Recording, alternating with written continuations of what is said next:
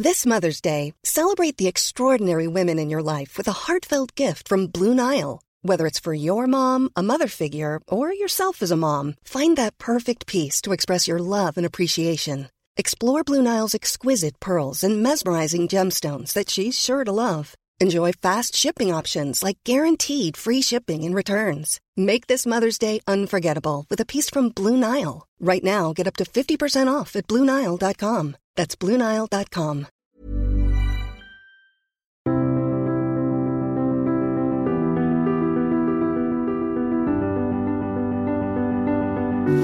Bonjour, merci pour votre fidélité au podcast Conflit. Nous, débutons une nouvelle émission consacrée à ces programmes, nouveaux programmes euh, de sciences politiques pour les élèves de, de lycée. Alors dans le thème 1 proposé par les programmes, comprendre un régime politique, la démocratie, il y a l'axe 1, penser la démocratie, démocratie directe et démocratie représentative. Et dans cet axe 1, il est proposé un jalon sur Benjamin Constant, participer ou être représenté, Benjamin Constant, liberté des anciens, liberté des modernes. Et c'est pour parler de Benjamin Constant que j'ai invité aujourd'hui euh, Damien Tellier. Euh, Damien Tellier, bonjour, merci d'avoir accepté notre invitation. Vous êtes professeur de philosophie en, terminale et en classe préparatoire dans des lycées parisiens. Euh, vous vous intéressez beaucoup à, Benjamin Constant, qui est un auteur pour lequel vous avez une, prédilection et, sur lequel euh, vous avez euh, écrit. Et ce qui est intéressant avec Benjamin Constant, c'est que on a un auteur qui est alors, à la croisée du, 18, du 19e, pardon, 18e et du 19e siècle, certes, mais surtout un auteur qui a connu la Révolution française, euh, l'empire de Napoléon Bonaparte et euh, ensuite euh, la, restauration. Donc, et c'est également quelqu'un qui est à la fois un penseur, hein, un philosophe, et aussi un praticien, puisqu'il a été député. Donc sa vision de la politique est à la fois théorique et pratique. C'est peut-être d'ailleurs ce qui en fait un, des, un, des, principaux, un des principaux intérêts. Euh, alors, on, connaît beaucoup de Benjamin Constant, son célèbre discours euh, sur la liberté des anciens et la liberté des modernes. Euh, ce discours, comment est-ce qu'il s'inscrit dans le, contexte général, contexte politique général et la pensée de Benjamin Constant? Alors, euh, c'est vrai qu'il faut restituer, un petit peu ce discours dans le, cadre des événements que Benjamin Constant a, vécu euh, directement. Euh, il était tout jeune, hein, il était un jeune homme au moment de la Révolution française, et donc il, a, a vécu en direct ces événements, et il a vu, c'est ce qui l'a beaucoup marqué, la dérive de la Révolution française, vers euh, la terreur, hein, 1793. Il a vu l'oppression, les abus euh, et les horreurs que tout ça a généré. Et donc, il s'est beaucoup interrogé sur les, causes de cette dérive. Parce que si on compare la Révolution française avec la Révolution américaine, et Benjamin Constant en parle, les Américains n'ont pas connu cette, cette dérive. Donc, il y, a, il y, a, quelque chose qui s'est produit en France. Alors, euh, Benjamin Constant nous dit, bah, dans un premier temps, la Révolution française a, lutté contre les privilèges et a essayé donc d'instaurer l'impartialité de la loi, que la loi soit euh, la même pour tous, qu'elle ne soit pas au service des intérêts particuliers des puissants. Et ça, c'est une bonne chose. C'est à peu près ce qu'on appelle l'égalité euh, en droit, l'égalité politique. Et Benjamin Constant approuve cette, euh, cette, euh, ce progrès en fait hein, de, la Révolution française. Le problème, c'est que partant de là, euh, on a cru que fallait que la loi intervienne partout. C'est-à-dire au nom de l'égalité, au nom de, de l'impartialité de la loi, on a cru qu'il fallait absolument lutter contre toutes les différences, contre toutes les inégalités, et il fallait que la loi, du coup, intervienne partout. Euh, et c'est notamment Rousseau, Benjamin Constant le désigne explicitement dans, euh, dans son discours, c'est notamment Rousseau qui euh, a été invoqué pour justifier la souveraineté absolue du peuple et du coup le droit pour le peuple eh bien, d'exercer un pouvoir sans limite en quelque sorte. Hein. La souveraineté absolue de la volonté générale, c'est ce qui a été théorisé par Rousseau. Et justement, alors j'en viens au discours, c'est que euh, Rousseau avait pris pour modèle l'Antiquité. Euh, il avait pris pour modèle euh, les, petites cités grecques, dont il était très admiratif et nostalgique, pour justifier la souveraineté populaire et une souveraineté absolue, c'est-à-dire une sorte d'exercice collectif et sans limite de la souveraineté. Et euh, Benjamin Constant, lui, est beaucoup plus influencé par euh, l'Angleterre, euh, par les États-Unis aussi. On voit d'ailleurs que l'Angleterre et, son parlementarisme sert de, modèle à beaucoup de penseurs de, l'époque. Alexis de Tocqueville aussi, Montesquieu, Montesquieu également. c'est pour eux l'exemple d'une monarchie parlementaire tempérée où il y a un bon rapport entre le pouvoir et la population. Oui, c'est ça. C'est-à-dire qu'en fait, euh, euh, euh, c'est d'Angleterre qu'est venue la théorie du pouvoir limité, avec Locke déjà, hein, au XVIIe siècle. et cette théorie du pouvoir limité, elle a été mise en pratique sous la forme du, parlementarisme, de la monarchie parlementaire.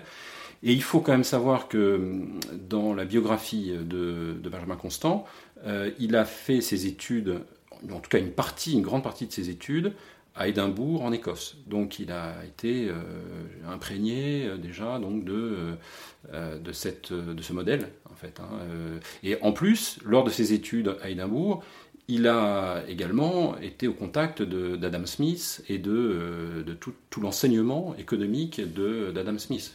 C'est ce qu'on appelle la, les, Lumières écossaises. C'est ça. C'est cette école très vivace, effectivement, en Écosse. Oui, tout à fait. Les lumières écossaises qui, euh, qui, diffèrent quand même profondément des lumières françaises, dans la mesure où euh, les lumières françaises sont très contractualistes. Euh, je viens d'évoquer Rousseau, très rationaliste. donc il s'agit effectivement de confier le, pouvoir à une autorité euh, un peu technocratique et qui, est en mesure d'organiser euh, rationnellement l'ensemble de euh, la vie de la société, alors que pour les Lumières écossaises, que ce soit David Hume, Adam Smith, Adam Ferguson, le progrès politique n'est pas absolument rationnel ou intentionnel. Il résulte d'une multiplicité d'interactions il émerge euh, de, la base hein, et non pas d'en haut. Alors, euh, Benjamin Constant est né en, 1767, donc il a 22 ans lorsque débute la, Révolution française, et euh, il se rallie, au, au début, au, coup d'État de Napoléon Bonaparte, qu'il soutient, avant de s'en détourner assez rapidement et puis de s'exiler. Oui, alors en effet, il a, il a cru avec d'autres, notamment Jean-Baptiste C, parce qu'il est de la même génération exactement que Jean-Baptiste C, euh, ou Madame de Staël. Hein, euh, donc ils ont mis tous leurs espoirs dans l'arrivée de Bonaparte, pensant que cet homme pouvait être peut-être le, le, nouveau général Washington français, hein, le, général Washington français. Hein. Euh, donc, euh, de même que Washington ben, a doté l'Amérique d'une constitution et, a permis la transition de la révolution vers, vers une république euh, constituée, ils ont pensé à un moment donné que Napoléon pouvait jouer ce rôle en France. malheureusement, ils se sont vite rendus compte que euh, Napoléon n'était qu'un enfant de Robespierre et donc vraiment un jacobin euh, endurci, et que son seul, euh, sa seule motivation, enfin en tout cas une de ses motivations principales était de faire la guerre, de faire la conquête, et qu'il était prêt à sacrifier les intérêts de, la France au service de, ses ambitions. Parce que ce qu'explique Benjamin Constant, c'est que le, le, problème, ce ne sont pas tant les personnes que le pouvoir, et que lorsque le pouvoir devient euh, démesuré, il va à l'encontre euh, de la liberté des personnes. Oui, c'est vrai. oui, on ne peut pas uniquement juger un régime politique sur les personnes qui exercent le pouvoir. donc la cause profonde, au fond, c'est une cause institutionnelle euh, maintenant, dans, le cas de Bonaparte, bon, il a, instauré un régime qui progressivement euh, supprimait les libertés individuelles. Euh, supprimer la liberté de la presse, euh, et puis supprimer surtout la liberté économique, avec le blocus donc pour empêcher l'entrée en France de toutes les denrées en provenance notamment d'Angleterre. Donc c'est la liberté économique qui est, qui est, touchée. Donc en effet, il y a la personne de Bonaparte, mais il y a le régime qu'il a mis en place et qui est un régime extrêmement protectionniste, restrictif, et où toutes les ressources sont mises au service de la guerre, en fait. Et, voilà ce que critiquait fondamentalement euh, Constant. Parce qu'il a une défense des libertés qui est, qui est plus réaliste en considérant que la liberté de la presse va avec celle du commerce, va avec la liberté politique. Oui, c'est ça. C'est-à-dire qu'il euh, ne sépare pas euh, la liberté politique de la liberté économique. Pour lui, la liberté politique, eh bien, c'est un pouvoir limité, hein, et donc une loi qui ne porte pas sur tout, mais uniquement sur quelques objets, de, telle sorte que la société civile eh bien, puisse, par l'échange, par la propriété, par euh, la concurrence, eh trouver des solutions euh, aux problèmes qui se posent. La loi ne doit pas donner des solutions à tout. Il faut laisser la société civile, hein, donc la sphère privée, eh s'organiser elle-même pour trouver des solutions. C'est ce qu'on -ce pourrait appeler la, subsidiarité en, termes de philosophie politique Oui, c'est un terme qui pourrait tout à fait euh, convenir, euh, c'est-à-dire laisser au maximum l'échelon inférieur, et en particulier la société civile et, la sphère privée, euh, décider et trouver effectivement les solutions. Et puis en dernier recours, si effectivement la solution n'a pas été trouvée, eh bien demander à l'État d'intervenir. Donc c'est une subsidiarité ascendante. Alors, euh, il, euh, il, revient en France au moment de la, de la Restauration. Il est élu député. Il est député jusqu'en 1830, euh, la date de son, de son décès. Il soutient le, nouveau régime de Louis-Philippe en, 1830, mais l'essentiel de sa carrière politique, c'est sous la, la Restauration. on voit bien qu'évidemment, ces, idées politiques ne correspondent pas vraiment à la Restauration et aux idées politiques des défenseurs de la Restauration. Oui. Bah, c'est-à-dire qu'il était, euh, partisan de euh, chercher le, moindre mal, en quelque sorte, hein, et donc euh, partisan d'un certain compromis. ce qu'on lui a beaucoup reproché d'ailleurs, mais moi il me fait beaucoup penser à quelqu'un comme Raymond Aron, qui, euh, dans ses travaux, alors Raymond Aron n'est pas un praticien, hein, à la différence en effet de, Benjamin Constant, puisqu'il n'a fait qu'enseigner et écrire, euh, Raymond Aron. Mais il a toujours considéré qu'il ne fallait pas tomber dans une forme d'idéalisme du tout ou rien, mais que en politique, la réalité, bien sûr, il faut avoir des convictions hein, et des principes, mais que comme il n'y a pas de régime idéal, comme il n'y a pas de politicien ou d'institution parfaite, ben, il faut s'accommoder de ce qu'il y a et, essayer de, l'améliorer euh, au maximum. Et ça, c'était euh, effectivement la stratégie de, Benjamin Constant. Alors il y a son célèbre discours euh, prononcé en 1819 sur la liberté des modernes la liberté des anciens.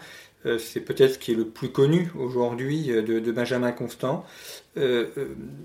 Pour lui, c'est quoi cette différence entre d'abord qu'est-ce que la liberté des anciens et celle des modernes et, comment est-ce qu'elles s'opposent Si elles s'opposent ou est-ce qu'elles sont complémentaires? Oui, donc, euh, donc j'ai dit euh, en commençant, et c'est très important de le rappeler, euh, que Rousseau était un grand admirateur justement de la liberté des anciens. Et c'est pourquoi Benjamin Constant s'y intéresse. Et donc, la liberté, pour Constant, on peut, la, on peut la considérer sous deux aspects. Un aspect institutionnel, c'est-à-dire strictement politique, et un aspect plus culturel, c'est-à-dire économique et social. Donc, si on regarde la liberté des anciens euh, dans les petites cités grecques et puis euh, aussi à Rome, eh bien, d'un point de vue institutionnel, euh, on est libre à partir du moment où on est citoyen, évidemment, et quand on est citoyen, eh bien, on exerce directement la souveraineté et on a donc un pouvoir très important de eh bien, de, décider euh, des lois, de, euh, de, faire les, de, contrôler, les, de contrôler les comptes, de, euh, de, faire, de prononcer des jugements et donc, par exemple, d'ostraciser un citoyen, comme Socrate, par exemple, qui a été, lui, condamné à mort par un tribunal populaire. Hein. Donc, le, le citoyen dans l'Antiquité a un pouvoir très important, et c'est un pouvoir collectif hein, qu'il partage avec l'ensemble des citoyens. Euh, d'un point de vue culturel, c'est-à-dire social, économique, ce que dit Benjamin Constant, c'est qu'à l'époque, la guerre était le moyen d'accéder aux ressources. C'est-à-dire que si on voulait s'enrichir, il n'y avait pas tellement d'autres moyens que la guerre. La guerre et l'esclavage, quelque sorte, hein, puisque l'un va avec l'autre. Euh, on, s'empare des ressources du voisin, on le réduit à l'état d'esclave, et on le fait travailler, et on, prélève en fait euh, cette richesse. Euh, ce qui fait que la liberté économique n'existe pas dans cette dans cette époque, euh, et jusqu'à une, une, époque assez récente, euh, la liberté économique. Et les libertés individuelles n'existent pas non plus, parce que il faut peut-être préciser que sur le plan institutionnel, au fond, il n'y a pas de sphère, privée. C'est-à-dire que l'individu, le citoyen, est totalement subordonné euh, à la collectivité, et la collectivité décide de tout, et y compris de euh, eh bien, euh, tout ce qui concerne la famille, l'économie, le mariage, les arts, la culture, tout est codifié par la loi. Donc le citoyen participe à l'élaboration de la loi, en ce sens il est libre, puisqu'il il est décisionnaire, mais en revanche, en tant qu'individu privé, il est totalement subordonné et soumis, et il n'a pas de droit individuel. C'est qu'il ne choisit pas son métier, il ne choisit pas euh, son épouse ou son mari. Bon, alors il y a, y, a, y a, certainement une marge, hein, une marge quand même de peut-être de, de, choix, mais euh, disons que la codification est quand même très euh, poussée. Hein, la codification, puisque Benjamin Constant dans son discours dit que c'est même l'État qui décide de, du nombre de cordes qu'on met sur une guitare, etc. Enfin, c'est un peu comme dans je, pas je prends une comparaison moderne, mais euh, dans, un système euh, soviétique, euh, il fallait demander une autorisation de l'État pour ouvrir un club de, ping, de ping-pong. Quoi. Voilà, bon, bah, c'est un peu la même chose, c'est-à-dire que dans l'Antiquité, tout, tout, passe par la loi, et il y a une surveillance générale de tous les individus. donc voilà, pas de vie privée. Alors que pour la liberté des modernes, au contraire, il y a d'un côté la, la, vie privée qui est exprimée, et la capacité à choisir euh, également leur, leur, type de vie. Alors, euh, si vous voulez bien, je vais vous citer euh, Benjamin Constant qui définit la liberté des anciens et celle des modernes. Alors il dit, le but des anciens était le partage du pouvoir social entre tous les citoyens d'une même patrie. C'était là ce qu'il nommait liberté. Le but des modernes est la sécurité dans les jouissances privées, et il nomme liberté les garanties accordées par les institutions à ces jouissances. Donc en fait, euh, la liberté des modernes, c'est une certaine indépendance, c'est une certaine vie privée, euh, c'est-à-dire ce sont des droits individuels. Hein, il, en cite euh, un certain nombre. bon, bah, c'est le droit, par exemple, de pratiquer un culte.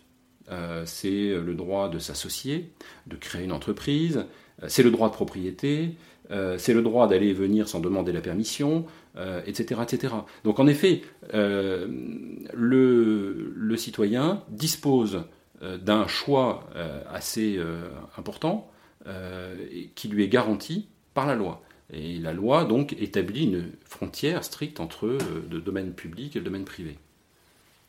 Euh, c'est intéressant ces, réflexions sur, la, sur la, sphère privée et la naissance de la sphère privée parce que mm.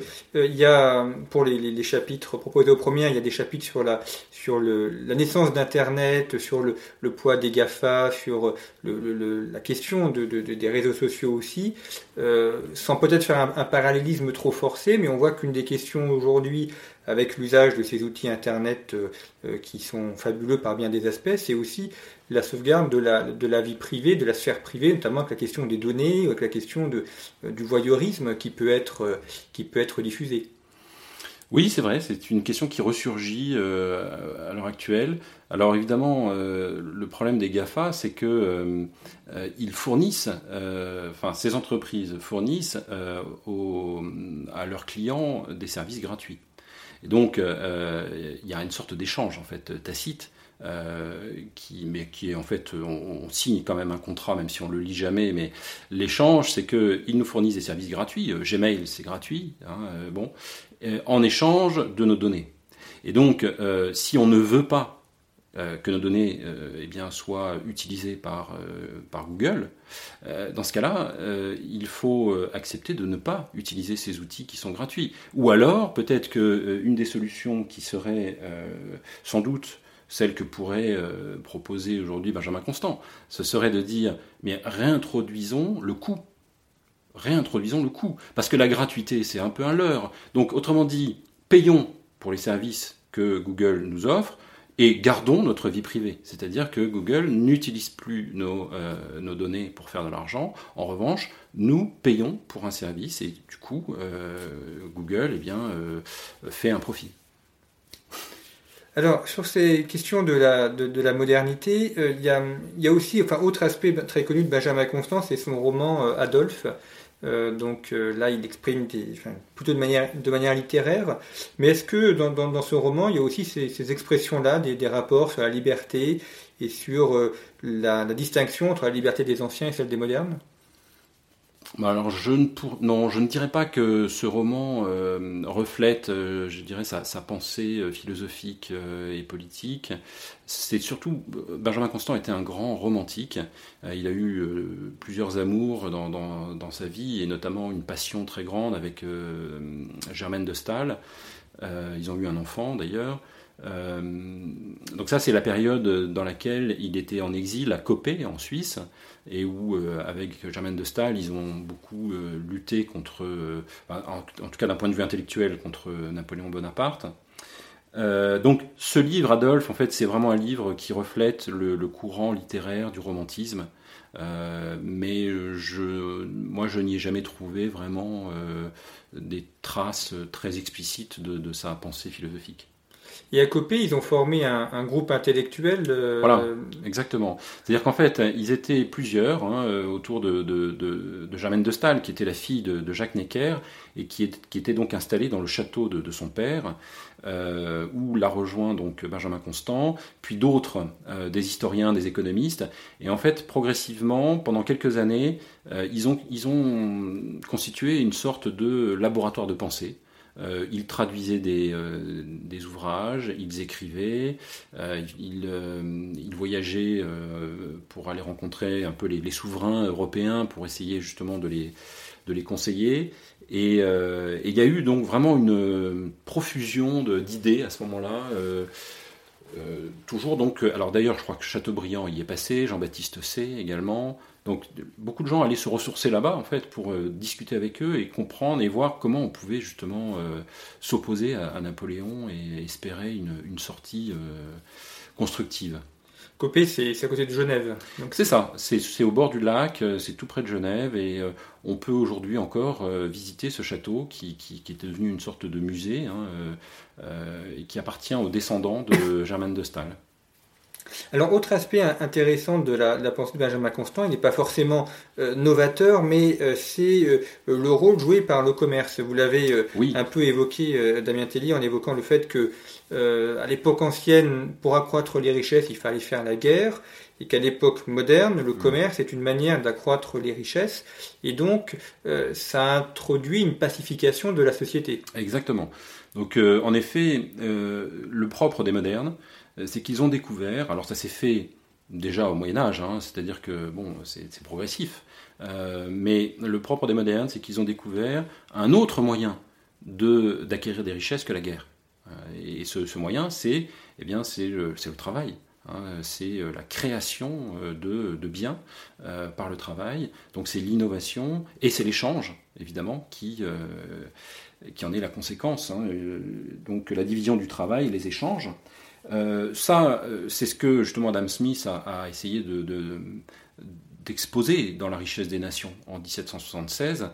Et euh, il n'est pas le seul, bien sûr. Jean-Baptiste C. est un grand euh, euh, lecteur d'Adam Smith, mais on a également en France des grands économistes qui ont bien montré ces mécanismes par lesquels eh bien, on passe de la guerre à la création de richesses, et où finalement la guerre devient de moins en moins utile, de plus en plus coûteuse, parce qu'elle détruit, euh, alors que le commerce, au contraire, non seulement il enrichit, mais il, euh, il, apaise, il, euh, il, pacifie en effet les, parce qu'il il établit une relation d'interdépendance, un, jeu à somme positive, alors que la guerre est un jeu à somme négative, hein, c'est je, gagne, tu perds. le commerce, c'est un jeu où tout le monde est gagnant, en fait, hein, puisque chacun trouve son intérêt dans l'échange. Alors, pour, pour, contredire Benjamin Constant, est-ce qu'on pourrait pas dire qu'il y a aussi des, guerres commerciales ou, que certaines formes de commerce sont des formes de guerre aussi? Oui, mais alors, euh, il ne s'agit pas à ce moment-là d'entreprises privées, euh, parce que la concurrence euh, est plutôt une, une, solution au problème de la, de la, la rapacité, en fait. Hein. Quand les individus sont avides de gains, en fait, la concurrence va modérer leur avidité, leur ambition, parce qu'ils vont être obligés de tenir compte des autres. Donc, de ce point de vue, pour, pour Benjamin Constant, la concurrence est vraiment euh, euh, une, une, solution à l'ensemble des, euh, des, difficultés et des, des, vices de, de, de, la nature humaine. Quoi, hein. En revanche, les guerres commerciales, les guerres économiques, elles sont menées par des États elles sont menées par des États, ne sont pas menées par des entreprises privées qui sont en concurrence, mais on est dans le domaine de la puissance, on est dans le domaine de la conquête, là encore. Hein, donc évidemment, il ne faut, pas, faut pas confondre les deux. Euh, si, par exemple, on a vu euh, au XIXe siècle, au XXe siècle, naître des guerres, alors que Benjamin Constant pensait que les guerres allaient, diminuer, hein, le, contraire s'est produit. En effet, on a vu Napoléon Bonaparte, ça a été quand même des millions de morts, des guerres dans toute l'Europe. Ensuite, on a eu les, les guerres... Guerre de sécession, guerre de sécession, exactement, guerre de 70, Première guerre mondiale, Deuxième guerre mondiale. Donc les guerres, euh, il y a eu une recrudescence très importante. Mais ce qu'il faut voir, c'est que derrière, il y a les nationalismes, c'est-à-dire qu'il y a des idéologies politiques, euh, et il y a des, euh, des, dictateurs avec des ambitions démesurées qui ont mis le chaos, en effet. Et donc, on ne peut pas en accuser le commerce. Et est-ce qu'il a écrit aussi sur la, colonisation? On n'est pas, cette élection s'est un petit peu évoquée. On n'est pas encore dans la grande période coloniale française, mais par rapport à ces questions commerciales justement? Oui, alors euh, ça c'est une, c'est vraiment une, constante chez tous les libéraux, c'est-à-dire que dès le début du XIXe siècle, euh, tout début de la colonisation, euh, les libéraux vont condamner, hein, condamner très fermement la, la, colonisation, que ce soit Jean-Baptiste C, Benjamin Constant, Frédéric Bastiat, qui est la génération euh, suivante. François euh, Guizot aussi Exactement, oui, oui, oui. Et tous euh, vont voir dans la colonisation une entreprise totalement vaine. et d'ailleurs, d'un point de vue strictement économique, Jean-Baptiste C l'a bien montré, c'est une entreprise qui est beaucoup plus coûteuse qu'elle ne rapporte en, en, réalité. Et donc, voilà, il n'y a pas du tout de d'adhésion à ce projet. Euh, après, d'un point de vue moral également, euh, c'est encore un, euh, il est condamné également parce que dans ce projet, il y a l'idée que on peut apporter les bienfaits de la civilisation par la force, or par la force et par la guerre. Or ça, ça n'a jamais été vraiment le point de vue des libéraux sur la question du, rapport à la, enfin, le rapport économique à, la colonisation, il y, a, la thèse de, Jacques Marseille sur, sur le sujet euh, qui a montré justement que la, la plupart des entreprises françaises euh, ont été euh, perdantes par rapport à la colonisation, hormis certains secteurs qui avaient un, monopole d'accès aux ressources coloniales. sinon, ça a été plutôt une mauvaise affaire pour, pour l'économie française en, en général notre émission touche un peu à sa fin, mais peut-être sur euh, autre aspect de Benjamin Constant, c'est euh, la question de la liberté de la presse. Lui-même a, beaucoup écrit euh, des livres, des articles aussi. Ce sont des questions qui sont très prégnantes au début du, du 19e siècle. On sait que Charles X est tombé notamment pour ces questions de liberté de la presse. comment se positionne-t-il par rapport à, ces questions-là? Oui, alors c'est un grand défenseur de, la liberté de la presse et donc de la liberté d'opinion. Euh, Benjamin Constant voit la liberté de la presse comme euh, véritablement un contre-pouvoir et comme un moyen donc de contrôler euh, le pouvoir, c'est-à-dire de faire en sorte que le pouvoir expose ses motivations et que rien ne reste secret ou caché, mais que le citoyen soit véritablement en mesure de juger le pouvoir et de le sanctionner si nécessaire. Donc, bon, ça c'est une chose. Alors évidemment, Benjamin Constant est, conscient que la liberté de la presse peut entraîner des dérives. il y aura toujours des abus, il y aura toujours des gens qui utiliseront cette liberté pour euh, soit dire des âneries, soit pour insulter les autres, pour euh, bah, les fameux discours de haine dont on parle tant aujourd'hui, euh, ils existaient déjà à l'époque. Mais il, estime qu'en fait, c'est en, ce n'est pas par la censure qu'on résout ce problème, mais c'est en ouvrant davantage l'espace public, c'est-à-dire en permettant encore plus de pouvoir débattre, de pouvoir critiquer et de pouvoir réfuter ceux qui défendent des thèses soit absurdes, euh, soit immorales. Euh, mais c'est donc non pas en les censurant, mais plutôt en les attaquant par la conviction, par l'argumentation, euh, qu'on résoudra le problème. Donc en fait, il faut résoudre les excès de la liberté par une plus grande liberté, et non pas par la censure. Alors là aussi, c'est très intéressant parce qu'il y a dans les programmes scolaires également des, chapitres qui euh, aident à, permettent de réfléchir sur ces questions euh, de liberté de la presse et, de liberté d'expression, notamment des chapitres sur l'histoire de la liberté de la presse. Euh, on voit que Benjamin Constant, enfin vous, l'avez dit, pour lui la, liberté, la, liberté de la presse peut corriger les, défauts euh, inhérente de, celle-ci. Exactement, oui, tout à fait. Alors, je, je, voudrais quand même aborder un point sur lequel on n'a pas, peut-être on n'a pas encore euh, dit un mot, c'est la question de la représentation. Euh, démocratie directe, démocratie représentative. Comme il nous reste très peu de temps, si vous le permettez, c'est que, en effet, quand on regarde l'Antiquité, on s'aperçoit qu'il y a eu des démocraties, comme à Athènes, c'était des démocraties directes. Euh, Benjamin Constant est plutôt un partisan de la démocratie représentative parce que justement, elle permet aux citoyens d'avoir une, vie privée, c'est-à-dire de pouvoir exercer des activités économiques euh, et de ne pas consacrer tout son temps à la politique. Et donc, euh, en plus de cela, Benjamin Constant termine son discours sur les anciens et les modernes en disant que la liberté politique telle que la concevaient les anciens a de graves défauts, mais elle n'est pas complètement inutile. C'est-à-dire qu'il est important, euh, pour nous modernes, de continuer à exercer euh, une activité politique euh, qui sera évidemment différente, mais qu'on ne peut pas être indifférent au sort de la nation, au sort de la collectivité, et que bien que nous, modernes, nous soyons attachés à nos libertés individuelles et à notre indépendance privée, il est absolument nécessaire que nous soyons engagés également dans la sphère publique. Alors ça, se fait par le biais des élections, par le biais des partis, euh, non pas comme dans l'Antiquité par un exercice euh, permanent et direct au pouvoir, il y a euh, cette délégation que nous faisons à des, à, des, à des hommes politiques, mais qu'il faut contrôler. On ne peut pas leur laisser toute liberté de faire ce qu'ils veulent, il faut garder une forme de, vigilance.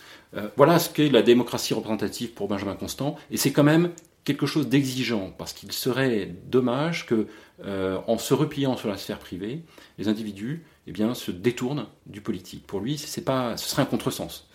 Ce qui suppose aussi que les, gens soient, soient, formés ou prennent le temps de se renseigner sur les affaires euh, politiques, sur euh, les différents programmes des candidats aussi. Exactement, exactement. Ça demande quand même de, euh, un petit sacrifice, si on peut dire, de, de sa vie privée pour justement eh bien, passer un certain temps à se former, à lire, euh, à participer éventuellement euh, à des discussions, à des débats euh, publics. Et donc, oui, oui, la liberté est à ce prix. Si on ne le fait pas, on risque finalement de, laisser l'État prendre toutes les initiatives, et puis on risque aussi que eh bien, n'importe quel démagogue prenne le pouvoir et supprime ces libertés ce qui est donc finalement une défense de l'éducation et, de, la civilisation au sens de la, culture euh, euh, pour les, enfin, diffusée chez les personnes.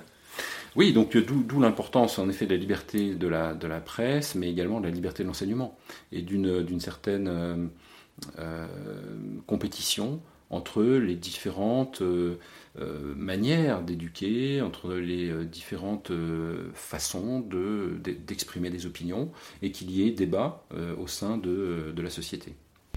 Eh bien, merci beaucoup Damien Tellier d'avoir évoqué pour, pour nous les questions donc, de Benjamin Constant et ce rapport entre la liberté des anciens et la liberté des modernes. Je rappelle que vous êtes professeur de philosophie en, en terminale et en classe préparatoire. Si cette émission vous a plu, eh bien, la, partager. Euh, écoutez également les, autres émissions consacrées aux, autres chapitres et aspects euh, de ce programme de classe de première. Euh, merci pour votre fidélité et à bientôt.